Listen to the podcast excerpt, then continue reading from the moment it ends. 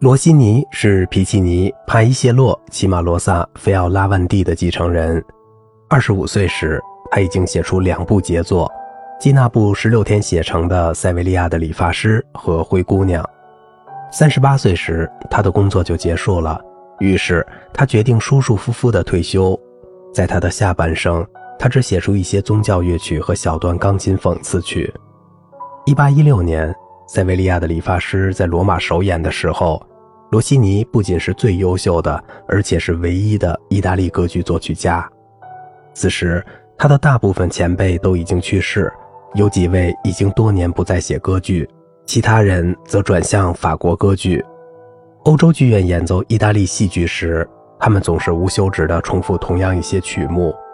帕伊谢洛继续受到罗马人崇拜，他的《塞维利亚的理发师》占据各大剧院长达三十多年。无怪乎年轻的罗西尼的同名歌剧会备受冷落，但是罗西尼随后的演出获得成功，这部歌剧很快成为整个欧洲有史以来最受欢迎的歌剧。在二月二十九日出生，死于十三日，而且那天还是星期五。罗西尼的命运注定与众不同，在各种情况下，他都善于抓住每次机遇。一八二九年，他的伟大的浪漫主义歌剧《威廉·退尔》。在很大程度上遭受失败以后，他做出了职业生涯中最明智的决定之一，那就是在确保主要收入的情况下离开舞台。否则的话，法国人无论对梅耶贝尔大量歌剧的情有独钟，还是对奥博或阿莱维废话连篇的兴趣，都可能促使罗西尼为获得公众青睐而背叛自己的天才。实际上，他的作品之所以一直符合大众的口味。是因为总有人从他的音乐中搞五花八门的集成曲、改编曲和集锦剧，而且通常没有获得他的许可。这样做的结果是，从他的天赋中受益的不止他一个人。所以，尽管他在将近四十年的时间里没有创作任何重要作品，他却能奇迹般的荣耀此世。然而，罗西尼不是一位浪漫主义者，他之所以能获得大众的青睐和文学界的支持。只是因为他的音乐中洋溢出持久的快乐、高水平的旋律灵感、美轮美奂的重唱和强烈的舞台感染力。斯汤达和巴尔扎克认为，罗西尼是他们那个时期最伟大的音乐家。尽管他们在音乐上见识平庸，却颇能代表知识界精英的观点。而且，意大利复兴运动的领袖朱塞佩·马志尼也不吝其词地赞誉这位伟大的音乐家。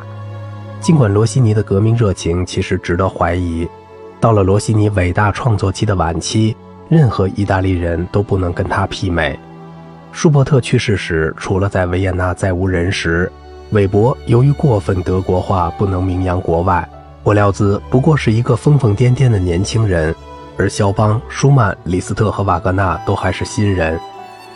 刚刚去世的贝多芬获得了世界性的声誉，许多人都认为。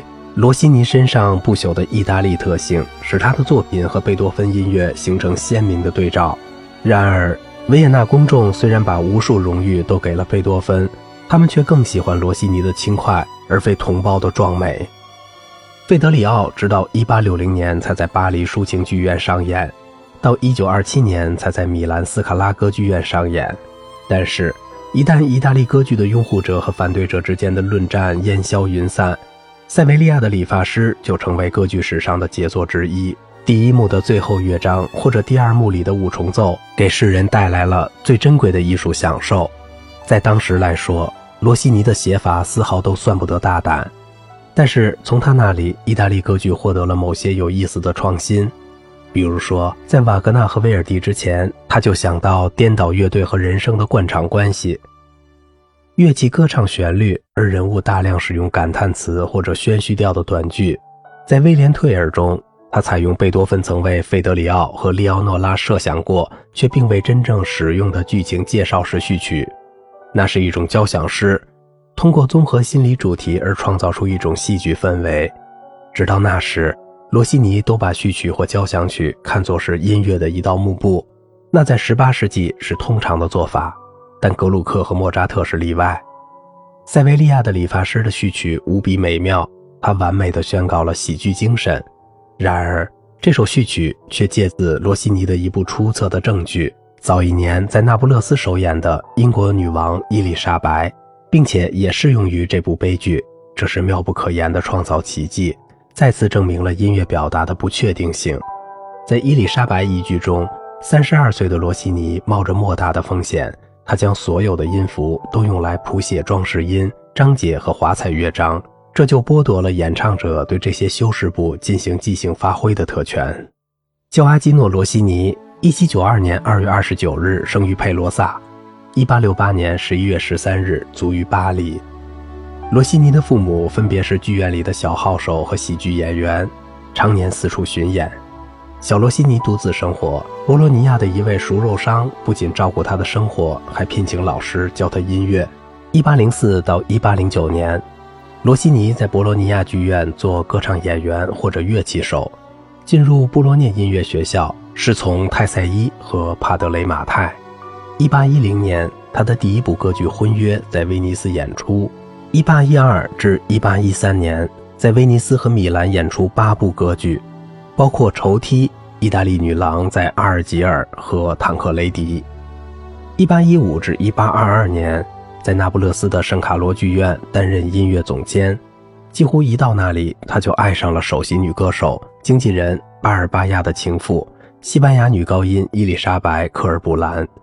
他们开始同居，并于1822年在博洛尼亚结婚，然后到米兰、威尼斯和罗马旅行。1816年，塞维利亚的理发师在罗马演出。1822年，他到了维也纳旅行，并见到了贝多芬。